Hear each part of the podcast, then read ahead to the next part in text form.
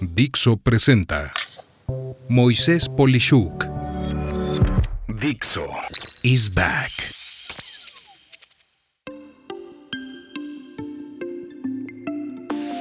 ¿Qué es y qué podemos esperar del social selling? Ponte a pensar en tu proceso tradicional para comprar. Casi siempre, si no es que siempre, cuando vas a comprar algo es muy probable que el origen provenga de haber visto algún anuncio o algún contenido en redes sociales.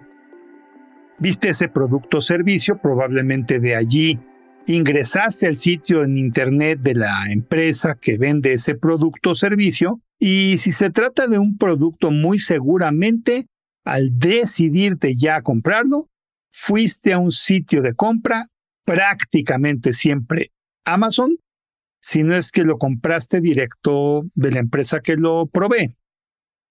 Si te das cuenta, en tu proceso todo nació desde una plataforma de redes sociales.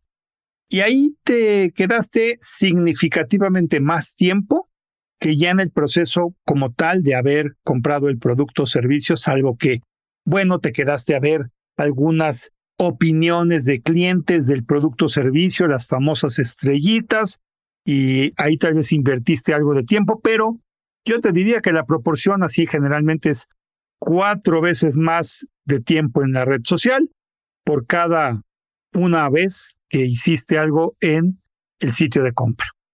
Y bueno, puedo decirte que allí claramente vemos que tu proceso pues nace en la plataforma de redes sociales. Y ahora estamos viendo que las redes sociales están poniéndose mucho más activas de lo normal en lo referente a que sin salirte de la red social puedas ahora comprar ese producto o servicio que te gustó. Este fenómeno en donde las redes sociales establecen relaciones con los clientes, fomentan confianza, impulsan la venta usando pues, las redes sociales como un canal efectivo de conexión con el mercado de forma muy personal e íntima, inclusive me atrevo a decir muy auténtica, se denomina venta social o en inglés social selling.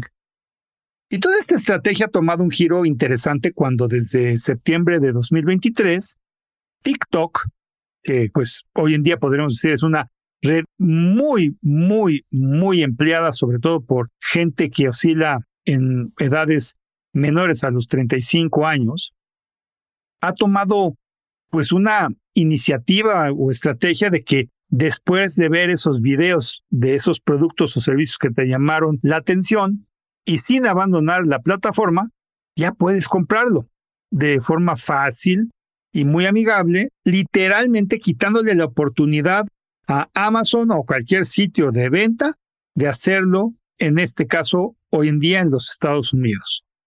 Y para esto, TikTok no solo ha resuelto el proceso de venta, sino que por igual ha creado todo un esquema logístico con bodegas, donde se tiene el inventario, se empaca y se envía.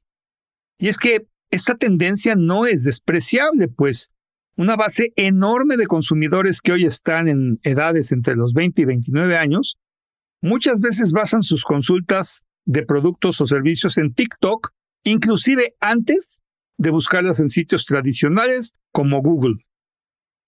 Dentro de los principales conceptos dentro de el social selling, encontramos seis puntos básicos que quiero platicarte. Uno, crear relaciones. En lugar de simplemente buscar ventas directas, el social selling se enfoca en establecer relaciones significativas con los clientes.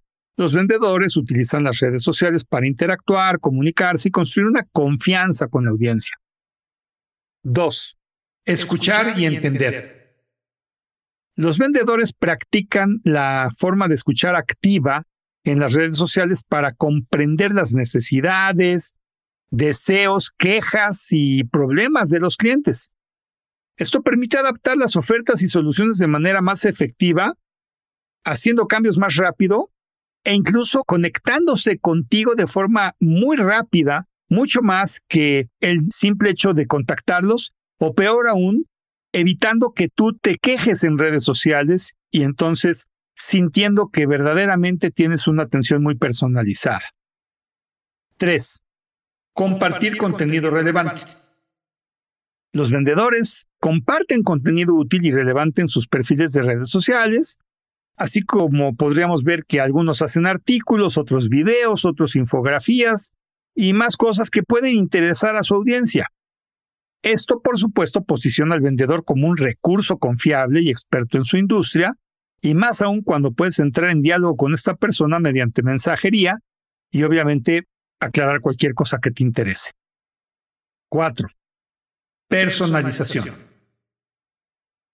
El social selling se enfoca en personalizar las interacciones con los clientes, teniendo en cuenta sus preferencias y sus necesidades de forma literalmente individual.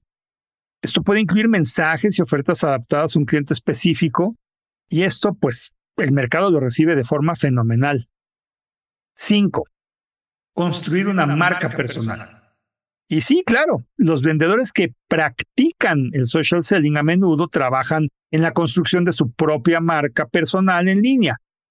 Esto implica desarrollar una presencia en las redes sociales que refleje su experiencia y valores y lo que puede atraer a los clientes de forma mucho más precisa en lo que serían los servicios o productos que ofrecen. 6. Utilización de herramientas y tecnología.